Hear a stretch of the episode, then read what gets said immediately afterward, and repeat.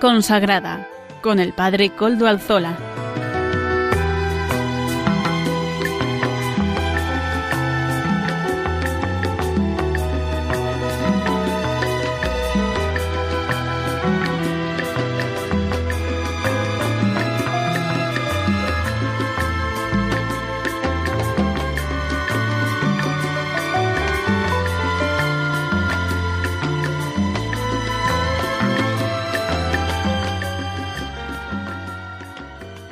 Buenas tardes a todos, oyentes de Radio María.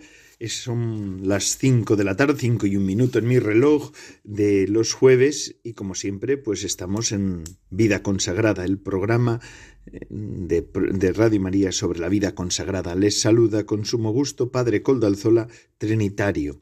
Hoy emito desde Sevilla porque los Trinitarios estamos en una asamblea intertrinitaria internacional que una asamblea muy singular, de la que también daremos cuenta en este programa, porque me parece una cosa interesante para todos ustedes. Así que desde esta capital, la hispalense, un saludo a todos, que el Señor les bendiga y feliz Pascua de Resurrección, en esta octava de la resurrección del Señor. Hoy contaremos con la, con la colaboración del obispo cardenal Aquilino Bocos, también con el provincial de los Trinitarios Pedro Aliaga, que entrevistaremos en directo, y con la formación que nos ofrece la comunidad de San Juan. Así pues, sin más dilación, vamos a empezar a escuchar y a conectarnos con el obispo encargado para el día de hoy, que es el cardenal Aquilino Bocos. Adelante, eminencia. Queridas hermanas y hermanos de vida consagrada, y cuantos escucháis este programa de Radio María. Buenas tardes.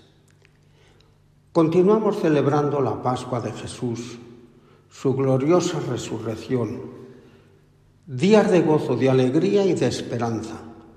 Jesús vive y nos envía a anunciar la nueva noticia a todos los hombres.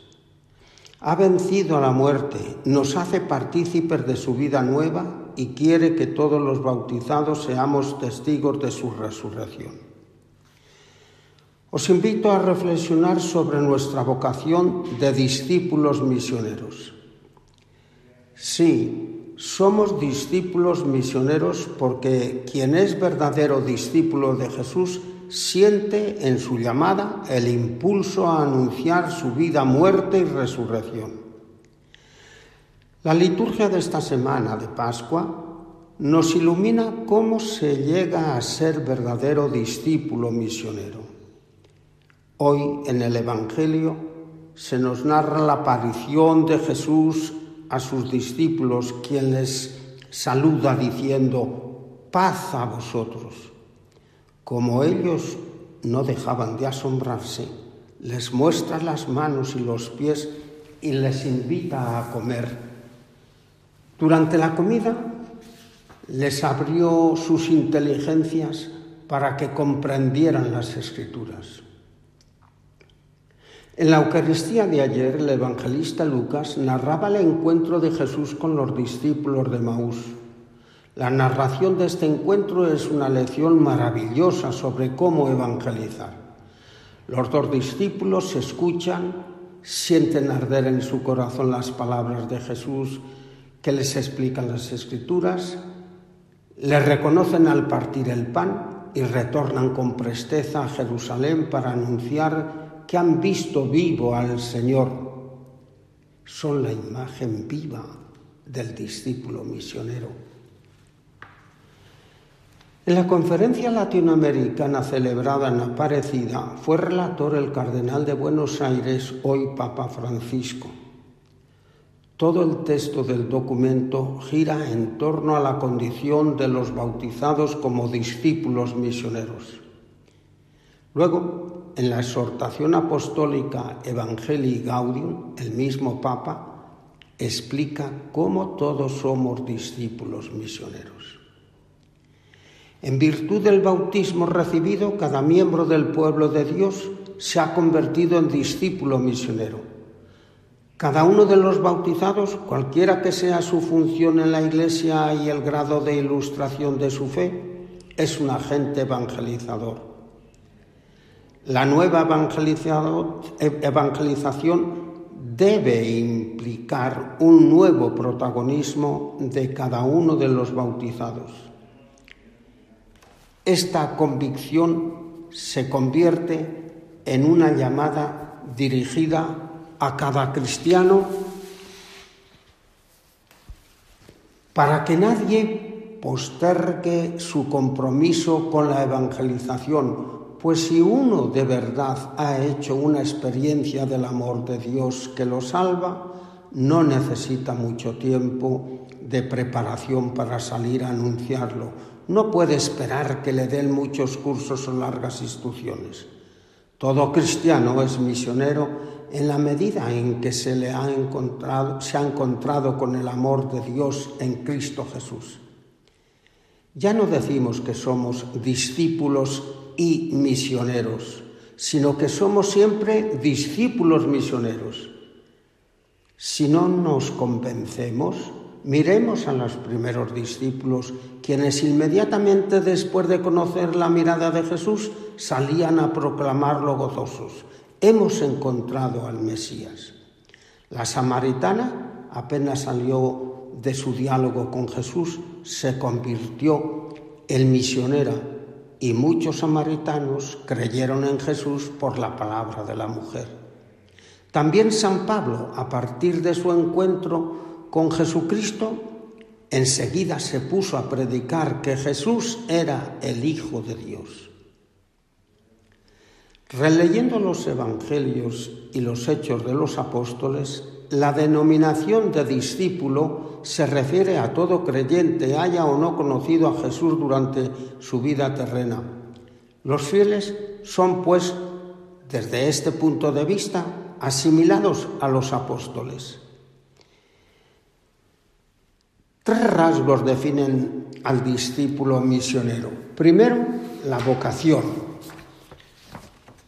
Lo que cuenta para venir a ser discípulo no son las actitudes intelectuales ni siquiera morales. Lo decisivo es el llamamiento cuya iniciativa corresponde a Jesús y a través de él al Padre que da a Jesús sus discípulos. Quienes hemos sido agraciados con la llamada de Jesús, es imprescindible que escuchemos, que mantengamos, los ojos abiertos y los oídos atentos para secundar su plan de salvación. La segunda condición es la adhesión personal a Cristo. Para ser discípulo de Jesús no se requiere ser un hombre superior. La relación que une al discípulo y al maestro no es exclusivamente, ni siquiera en primer lugar, de orden intelectual. Él le dice, sígueme. En los Evangelios el verbo seguir expresa siempre la adhesión a la persona de Jesús. Seguir a Jesús es, por lo tanto, romper con el pasado, es calcar la propia conducta en la suya, es escuchar sus lecciones y conformar la propia vida con la del Salvador. El discípulo de Jesús se ha ligado fuertemente a su persona. No puede abandonar al que en adelante es para él más que padre y más que madre. Y en tercer lugar, compartir el destino del Maestro. El discípulo de Jesús es llamado a compartir su destino, llevar su cruz, beber su cáliz, finalmente recibir de Él el reino. Así, desde ahora, quien quiera que dé sencillamente un vaso de agua en calidad de discípulo, no perderá su recompensa. El discípulo de Jesús, que lo ha dejado todo por su nombre y se ha dedicado a anunciar su evangelio, participará con él de su reino y de su gloria. Jesús asegura a sus apóstoles, a todos sus discípulos misioneros, que dispone para ellos del reino como el Padre lo ha dispuesto para él. En este tiempo en el que la Iglesia intenta reformarse y pone especial énfasis en la sinodalidad. Es imprescindible vivir con intensidad nuestra condición de mujeres y hombres animados por el Espíritu de Jesús que se empeñan en transformar la sociedad ofreciendo luz, levadura y sal que es ofrecer alegría y ternura, cercanía y misericordia, porque tenemos que poner freno a tanto odio, violencia y avaricia. Nuestros fundadores y fundadoras fueron ejemplos vivos de cómo ser discípulos misioneros. En nuestros institutos tenemos ejemplos vivos de hermanas y hermanos que han escuchado la voz de Jesús le han seguido y están ensanchando la tienda de la comunidad eclesial cada vez más universal e internacional. Los discípulos misioneros son los que ponen a la Iglesia en salida constante porque se olvidan de sí mismos y buscan en todo la gloria de Dios en el servicio a sus hermanos. Hay que agradecer que haya tantos cristianos que escuchen la palabra de Dios y la comuniquen con alegría en esta sociedad apática, distraída, envuelta en pretensiones vacías y que promueve la ansiedad. Son el contrapunto a esa inquietante ansiedad por el tener, por el poder y el placer. Quienes viven con libertad y responsabilidad su ser discípulos misioneros, sintonizan con las angustias y sufrimientos de sus hermanos e irradian gozo y esperanza. Piensan, sienten y se ponen al lado de los excluidos y marginados. Espantan los miedos y desvanecen los desencantos que hoy no son pocos ni pequeños. Los discípulos misioneros no se creen más que nadie ni miran con indiferencia a los demás. Buscan la paz y la justicia, hacen camino con todos los creyentes y con todos los hombres de buena voluntad que se empeñan por la transformación de una humanidad en la que, en la que las personas se relacionan con respeto, se tratan con benevolencia y ofrecen sus manos para que nadie sufra ni carezca de lo más elemental. Con palabras de aquel hombre tan excepcional como fue el cardenal Pironio, invoquemos a María, la Virgen de la Pascua, para que nos ayude a ser discípulos y misioneros de su Hijo. María de la Pascua, gozosa y sencilla María, la contemplativa, la fiel, ayúdanos a vivir la alegría de nuestra fidelidad, ayúdanos a descubrir el misterio de nuestra hora en la Iglesia y en el mundo. Ayúdanos a ser generosamente fieles a Jesucristo en su Iglesia para la salvación de los hermanos. Tú que eres la causa de nuestra alegría y la madre de la santa esperanza, ayúdanos a ser entre los hombres de hoy testigos luminosos de la resurrección, comunicadores constantes de la novedad pascual. Haznos hombres y mujeres que gritan en su existencia misma que Dios nos ama y engendra en todos los corazones la alegría de la esperanza. Amén.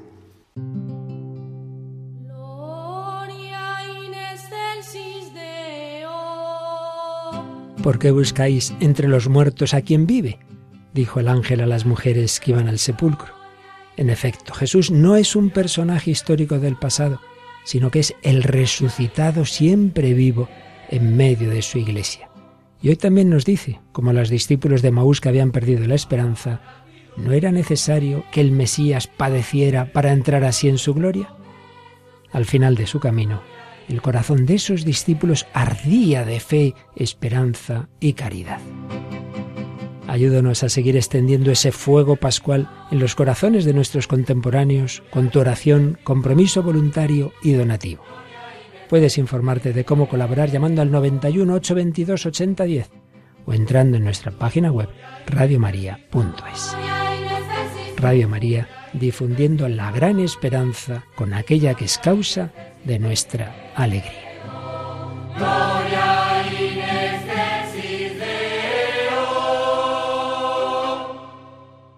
Agradecemos, hermanos queridos oyentes, esto que nos dice Radio María, ¿verdad? La radio de la Virgen es algo que hacemos entre todos. Este es el gran milagro, bueno, uno de ellos, ¿verdad? No vamos a decir que es el único, de este tiempo en de la Iglesia, de la evangelización en la Iglesia. Radio María llega a todos los rincones y esto es gracias al empeño de tantos, la oración de muchos, el empeño de muchos, eh, la ayuda económica de otros muchos y el trabajo voluntario y gratuito de, de, tantísimas personas. Agradecemos y el buen hacer de tantos profesionales que también están formando el equipo de Radio María, el equipo de la Virgen. Damos gracias a Dios y a la Virgen María por esta, por esta oportunidad que le da la Iglesia en este tiempo. Y como les decía al comienzo del programa, hoy como invitado tenemos al padre Pedro Aliaga Asensio, provincial de los Trinitarios en España, en la provincia del Espíritu Santo. Este jienense, nacido en Villanueva del Arzobispo en el año 71, es eh, provincial desde el año 21, desde del 2021. Él entró en la orden jovencito, allí en su siendo todavía un adolescente, discerniendo su vocación, veremos ahora las vicisitudes de la misma, y ha ejercido diversas tareas de formación y de gobierno en la, en la orden, y eh, ha vivido 26 años en la ciudad eterna, Así que ha venido desde allí, desde el corazón mismo de la Iglesia, doce de ellos en el gobierno general de nuestra orden. Es además doctor en, en Historia de la Iglesia y es un gran conocedor de, esta tierra también, ¿no? Porque como historiador pues ha, ha tenido que descubrir las profundas raíces de nuestra tierra española. Buenas tardes, Padre Pedro. Buenas tardes, Padre Coldo, y encantado de poder participar en este programa de Radio María que lleva el nombre de la Virgen a tantos hogares y a la vida de tantas personas. Así es, vida consagrada se alegra de tener aquí a un consagrado y nada más y nada menos que a un provincial, eh, un superior mayor, ¿verdad? Eh, padre eh, Pedro, ¿cómo, cómo, ¿cómo fue tu camino vocacional? Bueno, pues mi camino vocacional yo lo explico desde la realidad de un pequeño pueblo de Andalucía, donde hay mucha devoción a la Santísima Virgen, eh, allí en mi tierra, pues la Virgen de la Fuensanta, la patrona de las cuatro villas, que tiene su santuario en mi pueblo, en Villanueva del Arzobispo. Y en, pues en el pueblo y en mi familia de siempre ha habido una gran devoción a la Virgen. Y en el santuario, pues estaban hasta hace poco al cargo de él la Orden Trinitaria, nuestra orden. Por tanto, mis primeros recuerdos eh, mi admiración hacia la orden era por estar junto a, la patrona, a la Virgen. Y con 14 años, pues fui al seminario menor de Toledo, Santo Tomás de Villanueva, seminario diocesano, y al año siguiente pasé al seminario menor trinitario, que entonces existía en Alcázar de San Juan, en Ciudad Real. Y ahí pues empezó el periplo vocacional. Ahí conoció a gente, son varios los compañeros que ahora están ejerciendo diferentes ministerios en la, iglesia, ¿verdad? Eh, un compañero tuyo es el padre Nacho Rojas, que es ahora está dando clases en la Universidad de, de Granada, ¿verdad? En la Facultad de Teología de Granada. Sí, es el vicerrector de la Facultad de Teología de Granada. Él es escriturista y tiene los cursos de cartas paulinas y escritos joánicos. Así es, y además también el padre Manuel Cánovas, que mm, está ahora en Rabat, eh, ha sido ya nombrado vicario general de la, de la archidiócesis, perdón, de Rabat he dicho, pero es de Tánger, de la archidiócesis de Tánger.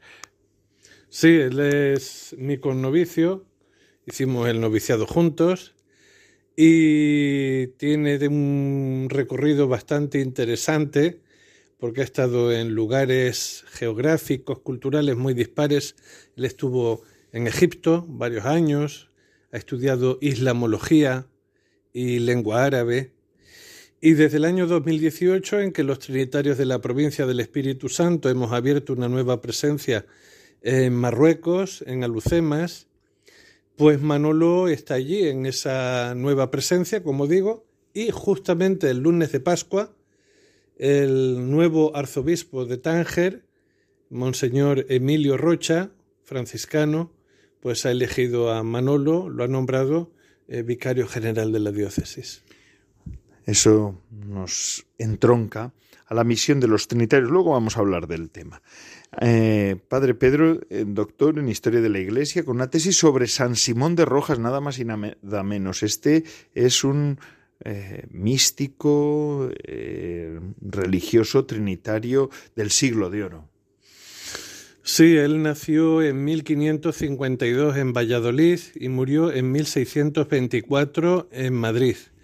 El próximo año se van a cumplir precisamente cuatro siglos de su muerte.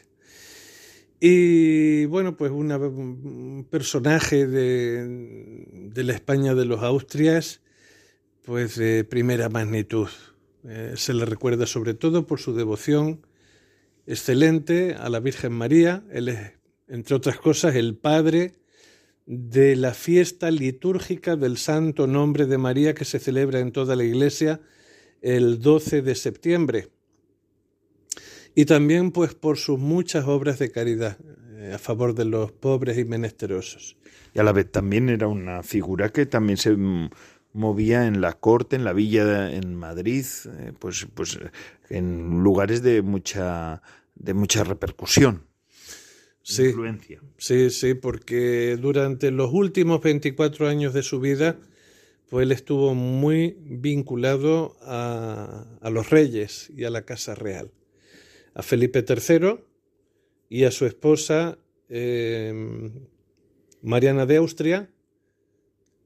Y como consejero, como confesor no oficial de la reina y también como preceptor de los infantes don Fernando y don Carlos de Austria, hijos de Felipe III, también como confesor y consultor de la infanta Ana Mauricia de Austria, que posteriormente sería reina de Francia, esposa de Luis XIII, y después, pues como consejero, amigo de Felipe IV y confesor de la reina Isabel de Borbón, que fue la primera esposa de Felipe IV.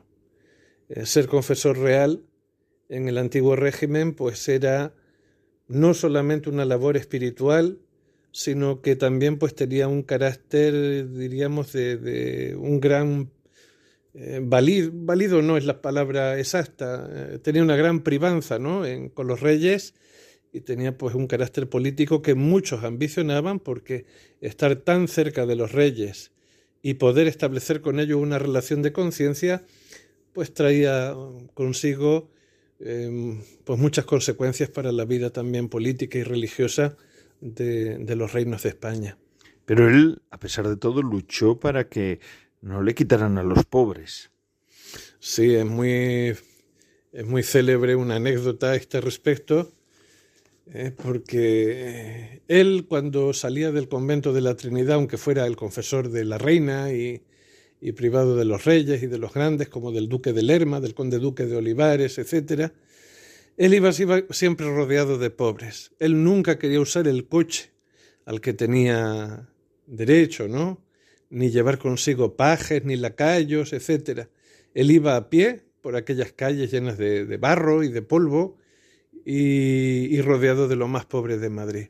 Entonces hay una anécdota muy famosa, muy célebre, eh, que la reina Isabel de Borbón en cierta ocasión se molestó porque su confesor pues venía rodeado de, gente mísera y a veces, pues bueno, en el hábito y tal, pues le vio algún bichito, algún insecto, ¿no? Eh, y entonces ella no tuvo el coraje de decírselo directamente al santo, pero se quejó al rey, al rey a Felipe IV. Entonces el rey se encargó de decirle al santo pues que si podía evitar ir rodeado de pobres cuando iba a confesar a la reina.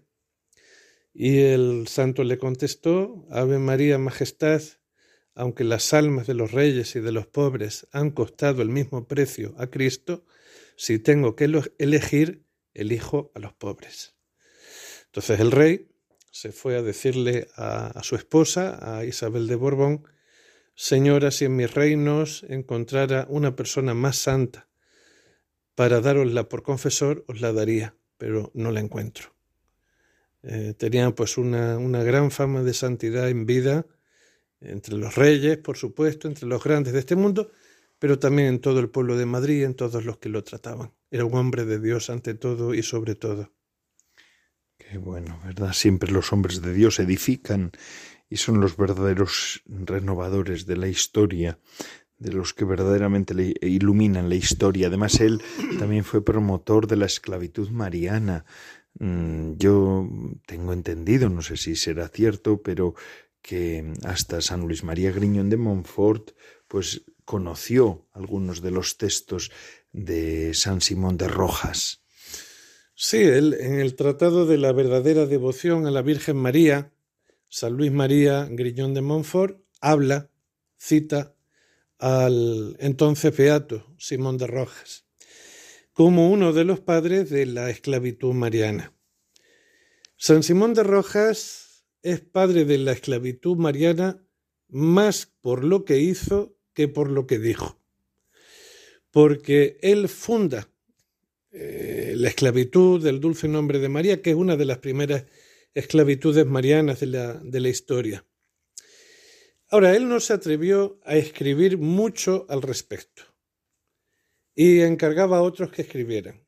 Y ahí pues tuvo un gran fichaje, si se me permite la expresión, eh, cuando le pide al agustino Bartolomé de los Ríos, que predicaba en el convento de San Felipe el Real en Madrid, y pues el padre Rojas le, echó el ojo, como se suele decir, iba a escucharlo predicar y en cierta ocasión pues le dijo, padre, si a usted lo nombraran predicador de la infanta Isabel Clara Eugenia, que era la gobernadora de, de Flandes,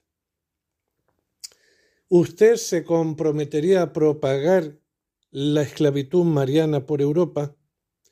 El padre Bartolomé de los Ríos se quedó de una pieza y le dijo que se lo pensaba, pero le dio a continuación respuesta positiva. Entonces el padre Rojas le encomendó que hiciera un tratado sobre la esclavitud mariana. Y el padre Bartolomé de los Ríos escribió una gran obra, eh, publicada, editada en, Amberes, ahora mismo el, el, año exacto no recuerdo, pero hacia 1650, que se llama De Hierarquía Mariana Libri Sex, seis libros sobre la jerarquía mariana, en que habla de la esclavitud mariana y la propone como escuela de entrega a Cristo a través del servicio de la Virgen María. Esa obra de Bartolomé de los Ríos, inspirada por San Simón de Rojas, es la, primera gran obra teológica que fundamenta la espiritualidad de la, de la esclavitud mariana. Y en esa línea, en esa espiritualidad, pues encontramos al gran divulgador, que será San Luis María Griñón de Montfort, en esa corriente que llega hasta nuestros días excelentemente por, por medio de San Juan Pablo II, que como sabemos, en su escudo tenía el lema totus tuus, típico de la esclavitud mariana, además con la M del nombre de María, y quiso la providencia que San Simón de Rojas fuera canonizado precisamente por Juan Pablo II, que seguía la, la espiritualidad esclavista mariana. Mm, interesante. Padre, estamos estos días, además, en, en Sevilla, en concreto hoy estamos en Sevilla, eh, porque estamos en la Asamblea Intertrinitaria eh, desde el 12 de abril al 19 de abril. Antes ha, habido una, hemos estado precedidos por una reunión del Consejo General del SIT, que es Solidaridad Internacional Trinitaria, que es uno de los organismos o el organismo principal de la orden para ayuda a los cristianos perseguidos, una manera de actualizar nuestro carisma. Y estamos haciendo una asamblea intertrinitaria un poco peculiar, ¿verdad? Porque eh, se van a hacer caminos de, de los que hacían los redentores en el pasado. Sí, es un formato novedoso. Esta es la séptima asamblea intertrinitaria que se celebra una vez cada seis años. Y está abierta la participación pues de todos los institutos y fraternidades que componen la familia trinitaria. Es decir, los frailes, las religiosas de, pues creo que son seis institutos, las monjas contemplativas de la orden, las diferentes fraternidades laicales, trinitarias, terciarios, cofrades, etc. Y bueno, en las otras ediciones de la Asamblea, pues se ha eh, se ha celebrado en una ciudad con celebraciones eucarísticas, momentos de oración, conferencias, eh, también encuentros lúdicos, etc. Pero esta vez se ha pensado hacer un itinerario como los que hacían los antiguos redentores de cautivos. Es decir, salir de Sevilla, llegar al estrecho de Gibraltar, atravesar en barco el estrecho de Gibraltar y recorrer las principales ciudades de Marruecos que para nosotros en nuestra historia tienen un significado muy especial por haber sido lugares donde hubo cautivos cristianos a lo largo de los siglos y donde nuestros antiguos padres redentores de cautivos iban a comprarlos. Sin olvidar algo muy importante, y es que en los orígenes de la orden, el mismo fundador, San Juan de Mata, fue a llevar al Miramamolín, es decir, al sultán de Marruecos, en mano, una carta que le mandó Inocencio III, carta que ha llegado hasta nosotros, el texto lo conocemos en su integridad gracias a que quedó registrado en, en los registros del Archivo Vaticano. Y bueno, es una carta donde le presenta a la orden religiosa que ha sido fundada para dar libertad a los cautivos cristianos mediante el pago en dinero o mediante un canje razonable por cautivos musulmanes. Entonces le dice el Papa, como esta obra os conviene a vosotros y a nosotros, tratadlos bien, eh, porque seguramente es una obra querida por Dios y que nos va a ayudar a todos. Así es. Y desde San Juan de Mata, durante los distintos siglos, pues no siempre los miramamolines, permítanme que utilice esta palabra, eh, los han tratado bien, porque hasta ha habido mártires, los mártires de Argel del siglo XVII, pues bueno, no siempre a los redentores se les trataba bien. Entre otras, vamos a hacer el camino a la inversa de uno de los cautivos más famosos que hemos tenido en la historia de la orden. Digo, famoso cautivo, que es una de las imágenes que ahora se venera y que, y que luce, sí, luce, la enseña trinitaria, el escapulario trinitario en su pecho, que es el que ahora se conoce como Jesús de Medinaceli. Sí, efectivamente. Eh, en nuestra tradición siempre decimos que las dos redenciones de cautivos más famosas de la historia de la orden trinitaria, pues son la de Jesús Nazareno rescatado, así lo llamamos nosotros, Jesús de Medinaceli, como lo conoce el pueblo de Madrid, y la de Miguel de Cervantes, en, Argel. Jesús Nazareno rescatado, Jesús de Medinaceli, pues saben que es una imagen de nuestro Señor Jesucristo, eh, el ex homo, que actualmente se encuentra en Madrid, eh, en la Basílica de Jesús, regentada por los padres capuchinos, Y en ese lugar anteriormente hubo un convento nuestro, de nuestra orden, donde se veneraba la imagen de Jesús Nazareno, convento que fue fundado por San Juan Bautista de la Concepción, nuestro reformador. Bueno, pues esta imagen, ¿cuál es su origen? Esta imagen seguramente fue tallada en Sevilla a principios del siglo XVII y fue llevada a una plaza española de la costa marroquí. Se llamaba Mámora. Allí había un fortín, un castillo, un lugar estratégico, ¿eh? y allí había pues una, un fortín, una, una guarnición española. En 1681 ese fortín cayó en manos de las tropas musulmanas, que hicieron cautiva a la población cristiana de la Mámora y también a las 15 imágenes religiosas que había en la iglesia de aquel fortín. La imagen principal es la de Jesús, la de Jesús Nazareno.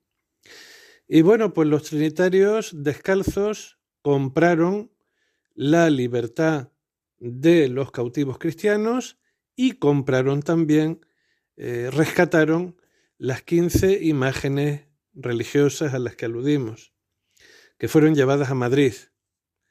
Entonces la principal, la de Jesús, pues quedó en el convento de los Trinitarios y como su veneración era tan grande desde el primer momento, los duques de Medina Celi compraron junto a la iglesia trinitaria un terreno y edificaron una capilla a, Jesús Nazareno para que allí se venerara. Y ellos eran los patronos de esa capilla. Ese es el motivo por el cual a Jesús Nazareno rescatado eh, se le conoce popularmente como el Cristo de Medinaceli o Jesús de Medinaceli, es por el patrocinio que la Casa Ducal de Medinaceli ha tenido sobre su capilla desde el siglo XVII. ¿Cuántos fueron los, los eh, cautivos rescatados junto a estas imágenes? Eh, bueno, más o menos. Pues fueron más, algo más de 200, algo más de 200. Es decir, que son 15 imágenes, pero 200 y pico, eh, pues cautivos rescatados, personas, ¿no? Que es a lo que se dedicaban. Y de hecho, eh, ayer por la noche tuvimos un espectáculo, por la tarde-noche, eh, un espectáculo de la Escuela de Flamenco de, de, Córdoba, que se desplazó aquí a un teatro de, de, Sevilla, de Manolo Criado y Lina Vera, que tienen relación con nosotros, con los trinitarios, que mm, conmemoraba la liberación de, de Cervantes. Sí, eh, ha sido muy significativo empezar la asamblea con este espectáculo de flamenco, eh, tanto por ser flamenco y representarse en Sevilla. Eh, yo pienso sobre todo en las personas que han venido, las muchas personas que han venido de otros países, ¿no? Y para ellos ver en vivo y en directo en Sevilla un espectáculo de flamenco, pues seguramente les, ha encantado. Y luego, pues lo que representa ese cuadro flamenco en cuatro actos la liberación, la redención de Miguel de Cervantes. Eh, ha sido una evocación magnífica que nos lleva al corazón de esta asamblea, la memoria de nuestros orígenes, de nuestra identidad como redentores de cautivos, al servicio de los cristianos que padecen persecución de los hombres a causa de su fe en Cristo. Qué bien, qué interesante. Y hoy por la mañana hemos tenido la misa presidida por nuestro Padre General en la capilla real de la Catedral de Sevilla. Sí, allí en la Catedral de Sevilla, la capilla real, como bien dices, a los pies de Nuestra Señora, la Virgen de los Reyes, y ante el sepulcro de San Fernando, pues hemos celebrado la misa con la que empieza esta asamblea. Vamos a tener otras dos celebraciones eucarísticas muy significativas. Una en la Catedral de Tánger, presidida por eh, Monseñor Emilio Rocha, arzobispo franciscano, y la otra en la Catedral de Rabat, presidida por Monseñor eh, Cristóbal, el apellido ahora no me acuerdo, eh, arzobispo de Rabat, cardenal, salesiano, ¿eh? y ellos dos son los pastores de las dos diócesis que existen en este momento en, en Marruecos. Interesante todo este camino que pedimos al Señor y lo encomendamos por intercesión de nuestros fundadores, de nuestro padre fundador San Juan de Mata, San Juan Bautista de la Concepción, reformador de la Orden, de todos los santos de la Orden, pues para que dé muchos frutos como los está dando ya. Verdaderamente interesante todo este camino que nos lleva a nuestras raíces, a las raíces de la orden trinitaria y a las raíces de tantas personas que han sufrido. Y gracias a esta obra suscitada por el Espíritu Santo, pues han encontrado consuelo. Este es el, camino trinitario en realidad y hoy pues es conveniente conmemorarlo en un momento en el que están creciendo, queridos eh, amigos y oyentes de Radio María, de este programa de vida consagrada en el que estamos, están creciendo el número de, cristianos perseguidos en el mundo. No es que vayamos a menos, sino que vamos a más y más cruentos. Esta, Semana Santa ha sido sangrienta en Nigeria poner un ejemplo, ¿verdad? Y esta es la situación, por eso es importante tener presente esto y yo agradezco a los organizadores, entre otros el padre Pedro Aliaga, eh, de, este, de esta asamblea intertrinitaria, de haberle dado este, este enfoque, ¿verdad? Que también nos conviene a todos los trinitarios. Hay que movilizarse por los cristianos perseguidos y la orden trinitaria lo está haciendo, por medio del SIT y por el medio de algunas presencias, de las cuales no podemos dar muchas, mucha información, porque en algún algunos casos la situación es tal que no que hay que mantenerla en secreto en algunas presencias que tenemos los trinitarios en el mundo. Padre Pedro, gracias por, por dedicarnos este tiempo. Feliz Asamblea Intertrinitaria, caminaremos juntos por, por los pasos que dieron nuestros hermanos mayores que nos han dado el testigo de la liberación y de la redención. Pues muchas gracias, Padre Coldo, encantado de este ratito, de este diálogo, que espero haya sido interesante para los amigos de Radio María, a los que aprovecho la circunstancia para saludarlos con afecto y desearles lo mejor, siempre con la bendición de la Santa Trinidad y invocando sobre ellos la protección de la Santísima Virgen María. Gracias a usted, gracias a ti, vamos, por Padre Pedro, por darnos, por permitirnos este, este, este tiempo. Y así seguimos con nuestro programa de vida consagrada. Ahora seguimos y damos paso a la sección de música para evangelizar que nos ofrece nuestro colaborador habitual, Amaro Villanueva. Adelante, Amaro.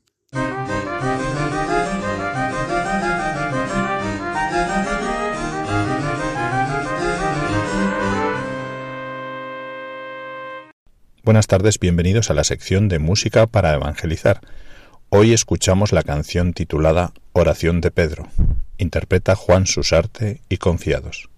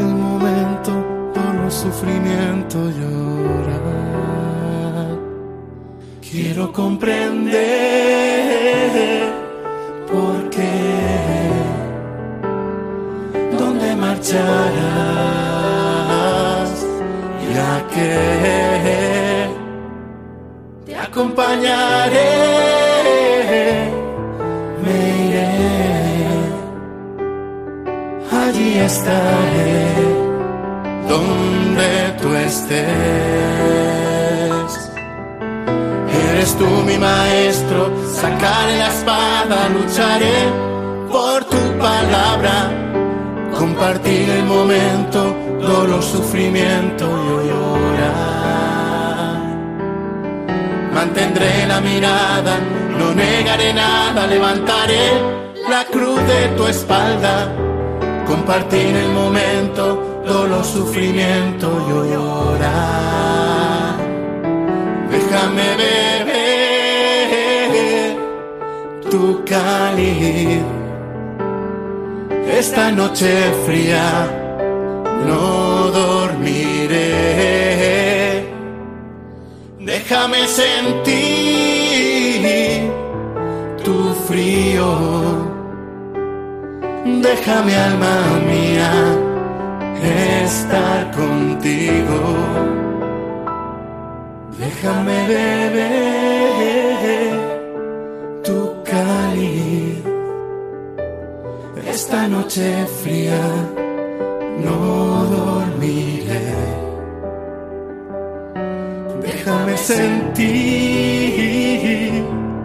tu frío Deja mi alma mía estar contigo.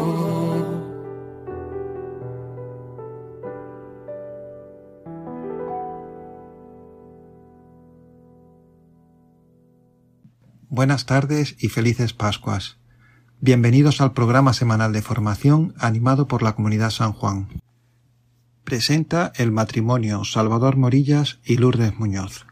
Feliz Pascua a todos. En Semana Santa recorrimos el camino del Señor hacia el Gólgota, contemplando a su Madre María, ayudados por el libro Anchila Domini, de Adrien von Speyer, fundadora junto con Hans Urs von Balthasar de la Comunidad San Juan. En las semanas pasadas hemos seguido el comentario que hace Adrien sobre la experiencia del Gólgota por la Madre del Señor. Hoy y las próximas semanas nos centraremos en su resurrección. El nuevo sí de la Madre en la mañana de Pascua, como lo fue una vez en la aparición del ángel, ella es de nuevo pura espera abierta. No espera una aparición determinada, pero su fe es tan abierta que en su espacio puede tener lugar cualquier aparición. Y ahí está ante ella su Hijo revestido de gloria divina, llenando ese espacio con una plenitud que supera todo ideal humano. Él no sólo llena un vacío existente, sino que lo colma sobreabundantemente, lo desborda, como la divinidad desborda toda espera humana. Su primer sí al ángel, su primera alegría por la concepción, su primer júbilo en el Magnificat, son como un modesto inicio humano comparados con esta tempestad del sí pascual y este fuego del nuevo Magnificat. El primer sí al ángel estaba lleno de responsabilidad por el futuro. Fue pronunciado en una alegría plena, pero bajo el trasfondo del sufrimiento futuro, que era el precio que debía pagar por esta alegría de la concepción. Pero la alegría del nuevo sí es tan grande y resplandece tanto sobre todas las cosas que él puede posar su mirada como desde una cima sobre todos los sufrimientos y separaciones del pasado y sobre todo los que aún quizá estén por venir. La misión terrena de la Madre no ha llegado a su fin. Ella habrá de perseverar todavía en medio de los apóstoles y de la Iglesia naciente. Pero esa dilación carece de importancia frente a la perfección del cumplimiento mutuo entre madre e hijo en la alegría de la Pascua. Ella misma pudo pronunciar y formar su primer sí, pudo darle expresión en el canto del Magnificat. Su nuevo sí es indecible. Fluye y desemboca en el sí eterno de Dios mismo, como un río en el mar, y es bañado y absorbido por este sí. Lo que ella ahora expresa es un grito de júbilo más allá de toda palabra. En este texto, Adrián vuelve a contemplar el primer sí de la madre. Nos sorprende cómo algo tan fundamental para la vida cristiana se nos puede olvidar. Sin el consentimiento de la Inmaculada a la encarnación del Hijo de Dios, no hubiéramos tenido la redención. La Madre tiene el mérito de haber respondido afirmativamente a la pregunta del ángel, y por medio de ella a la de Dios. Y aquel sí inicial lo volvemos a escuchar hoy. No era sin sufrimiento, incluía el sufrimiento que debía pagar por aquella alegría de la concepción.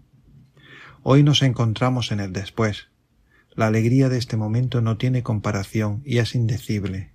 Y no solo es alegría, es un sí que la Madre pronuncia y deja que desemboque en el sí eterno de Dios mismo. La Madre vive en la certeza que viene de la gracia, de permanecer fiel al Señor. María conoce el carácter definitivo de todo lo que Dios obra. Nada puede ya separarla del Hijo, ya nada puede detener la obra del Hijo en ella. Ella conoce una certeza que nosotros nunca conoceremos de la misma manera, pues ella no sólo sabe que el Señor nunca la defraudará, sino también con la misma certeza que ella nunca defraudará al Señor. Dios nos deja participar en la gloria de su gracia y de su promesa. Sin embargo, aquí abajo siempre resuena un tono concomitante de angustia por el hecho de ser falibles y de ser capaces, una vez más, de traicionarle. Por lo que a nosotros respecta, seríamos capaces de volver a destruir lo más hermoso, de ser infieles al sí más fuerte. En la fe, nosotros podemos responder por el Señor, no por nosotros mismos. La Madre está más allá de esta preocupación. Desde siempre ha nacido tan puramente de la gracia y ha vivido de tal modo en la gracia que todo lo suyo, su mismo sí, ha estado sustentado y ha sido asumido por la gracia. Ahora, en la Pascua, ella ve este hecho con una evidencia deslumbrante. Estamos frente al misterio de la Inmaculada. Dios nos deja participar a nosotros y a María de su gloria y de su gracia. Sin embargo, aquí abajo, nosotros siempre podremos fallar, no responder adecuadamente a lo que Dios nos pide, destruir los dones más hermosos, pasarlos por alto. La Madre sabe con certeza que siempre será fiel al Señor, que todo lo que es y vive es abrazado y sustentado por esta gracia. Este es un gran misterio que concierne a la Madre, la primera redimida, y hoy es un día para contemplarlo otra vez en nuestros corazones. El sufrimiento pasado no ha dejado en María el menor rastro de sombra. Ella es abrazada desde todos los lados e iluminada hasta lo más íntimo por la luz de la gracia de su Hijo. El sufrimiento pasado no ha dejado en ella el menor rastro de sombra. Por el contrario, ahora ella comprende cuán necesarias fueron las penas y las dificultades para dilatarla y agraciarla con la capacidad de acoger una alegría tan enorme. Ella reconoce el fruto de la pasión, y porque el sufrimiento del Hijo era inseparable de su propio sufrimiento, también reconoce su colaboración en los dos frutos supremos de los últimos días, el perdón de los pecados y la Eucaristía. Ella es abrazada desde todos los lados por la luz de la gracia de su Hijo. El sufrimiento no deja en ella ningún rastro, y sin embargo fue dilatada por Dios para recibir esta alegría tan grande. No solamente su sufrimiento estaba unido al del Hijo, y por eso ella ha colaborado en los frutos supremos de los últimos días, el perdón de los pecados y la Eucaristía. Porque los frutos de la Pascua son estos dos frutos de redención que son también dones en los cuales nos es dado participar. El primero, la confesión, tiene una forma más activa, el Señor nos invita a presentarnos sin velos frente a Él, que es la misericordia infinita para recibirla. El segundo fruto, la Eucaristía, es algo que primordialmente recibimos, que exige de nosotros un regazo mariano y puro que lo acoja. Con esto terminamos nuestra lectura de hoy. Les esperamos el próximo jueves para seguir con las contemplaciones marianas de Adrien von Speyer. Les saluda el matrimonio Salvador Morillas y Lourdes Muñoz.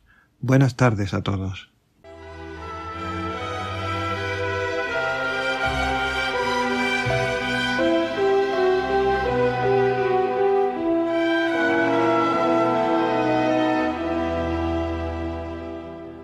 Agradecemos al matrimonio Salvador Morillas y Lourdes Muñoz de la Comunidad de San Juan por este espacio de formación que nos ofrecen semanalmente en vida, vida consagrada para nosotros también, siguiendo esos textos hermosos, ricos de Adrien von Speyer sobre, en este caso como no, sobre la, la resurrección del Señor María en el seno de la resurrección. María, la Madre, que se alegra profundamente con la resurrección de su Hijo. Y con esto ya hemos concluido el programa de hoy. Han visto un programa diverso, un programa con contenidos interesantes, como siempre, entiendo, y además, pues un programa en esta octava pascual, Cristo ha resucitado, en verdad ha resucitado. Esta es la noticia, la gran noticia que se expande por la Iglesia y que, de la cual nosotros también hemos querido hacernos eco y siempre nos haremos eco. La resurrección de Jesucristo alegra el mundo, alegra la creación. Y así, sin más, me despido. Eh, Padre Coldo Alzola, Trinitario, recen por mí, yo siempre lo hago por ustedes. Que el Señor nos acompañe siempre y si Dios quiere, nos volvamos a ver la semana que viene, jueves, a la misma hora, a las cinco de la tarde, en la península, una hora menos en las Canarias, aquí, en Radio María, la radio de la Virgen, bendita radio, ¿verdad? Que nos acerca estos y otros contenidos. Que el Señor sea grande con todos ustedes.